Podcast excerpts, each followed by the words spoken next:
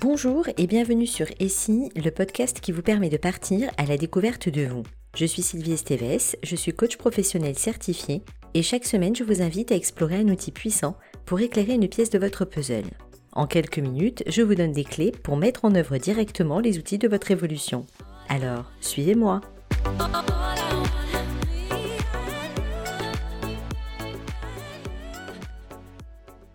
Aujourd'hui, j'ai envie d'aborder avec vous un sujet essentiel en développement personnel qui est celui de notre identité. Qui suis-je? Voilà une question qui traverse le temps et les cultures. Elle est au cœur de la démarche de développement personnel.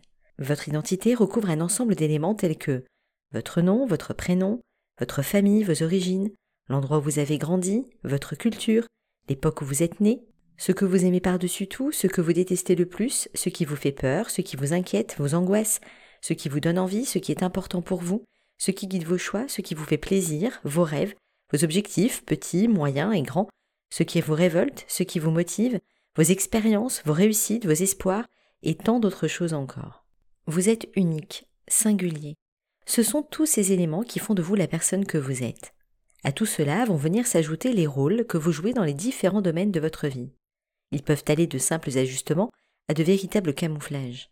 Ils ont généralement pour but de vous positionner, de vous intégrer dans un système, dans un groupe ou dans une organisation afin de pouvoir fonctionner le mieux possible.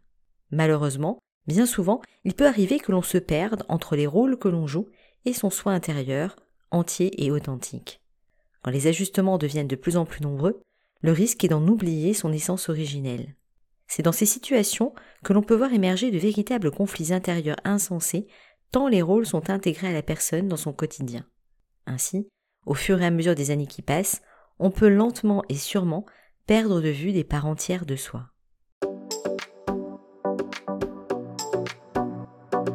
Mais alors, comment faire pour rester connecté à soi? Comment faire pour savoir qui l'on est vraiment? Et comment ne pas perdre de vue qui l'on est au quotidien? Je dirais que la première étape consiste à prendre conscience des rôles que l'on joue dans toutes les situations de notre vie. En famille, en couple, avec nos amis, avec nos relations, avec nos connaissances, nos collègues, nos managers, des inconnus dont on a besoin, des inconnus dont on n'a pas besoin, mais aussi sur les différents réseaux sociaux où nous évoluons. Pour vous aider à y voir plus clair, je vous propose de faire un tableau avec autant de colonnes que de situations vues ci-dessus. Ensuite, vous pouvez répondre aux questions suivantes et noter vos réponses dans le tableau. Sur une échelle de 1 à 10, à combien ai-je le sentiment d'être véritablement moi-même dans cet environnement? Qu'est-ce que je pense de ce niveau? Suis-je surpris. Qu'est-ce qui me demande le plus d'efforts dans cet environnement? Qu'est-ce qui me correspond profondément? Sur quoi ai-je des doutes me concernant quand je suis dans cet environnement? Qu'est-ce qui me stresse? Et qu'est-ce qui me met en joie? Prenez le temps de répondre par écrit et faites des comparaisons entre les différents domaines. Peut-être allez-vous trouver certaines répétitions sur des inconforts comme sur des satisfactions. Ce sont pour vous des ressources utiles qui vous permettent de mettre des mots sur ce qui fait partie de vous et qui ne vous appartient pas vraiment. Votre objectif ici est de commencer à dessiner les contours de ce qui appartient au non-soi.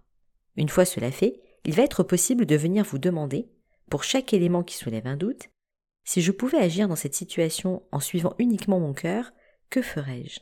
Qu'est-ce que cela changerait pour moi d'agir en lien avec mon cœur dans cette situation? Et en quoi est-ce utile pour moi d'agir en contradiction avec mon cœur dans cette situation. Ne négligez pas les réponses à ces questions. En effet, certains de nos comportements, à première vue contre-productifs pour nous, sont au service d'enjeux bien plus vastes que ceux qui sont immédiatement identifiés.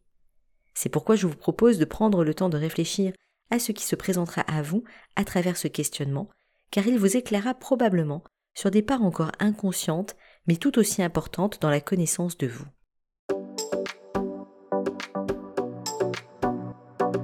La deuxième étape, pour affiner votre connaissance de vous-même, va consister à venir enrichir tous les éléments que nous avons évoqués au début de ce podcast.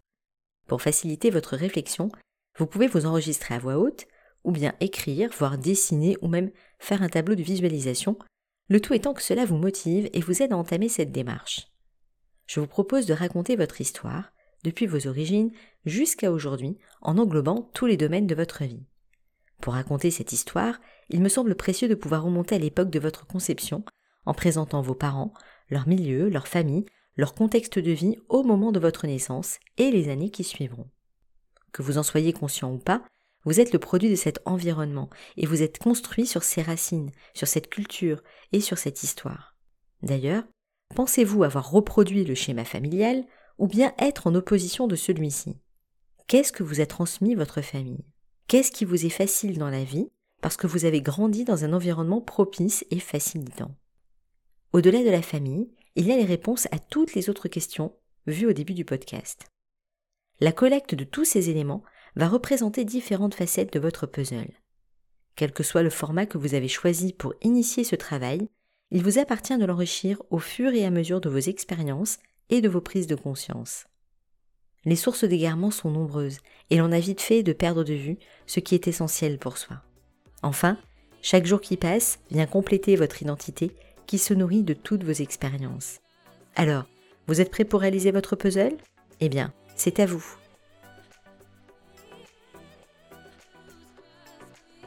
Si cet épisode vous a plu, je vous invite à me suivre dès la semaine prochaine pour découvrir une nouvelle facette de votre puzzle.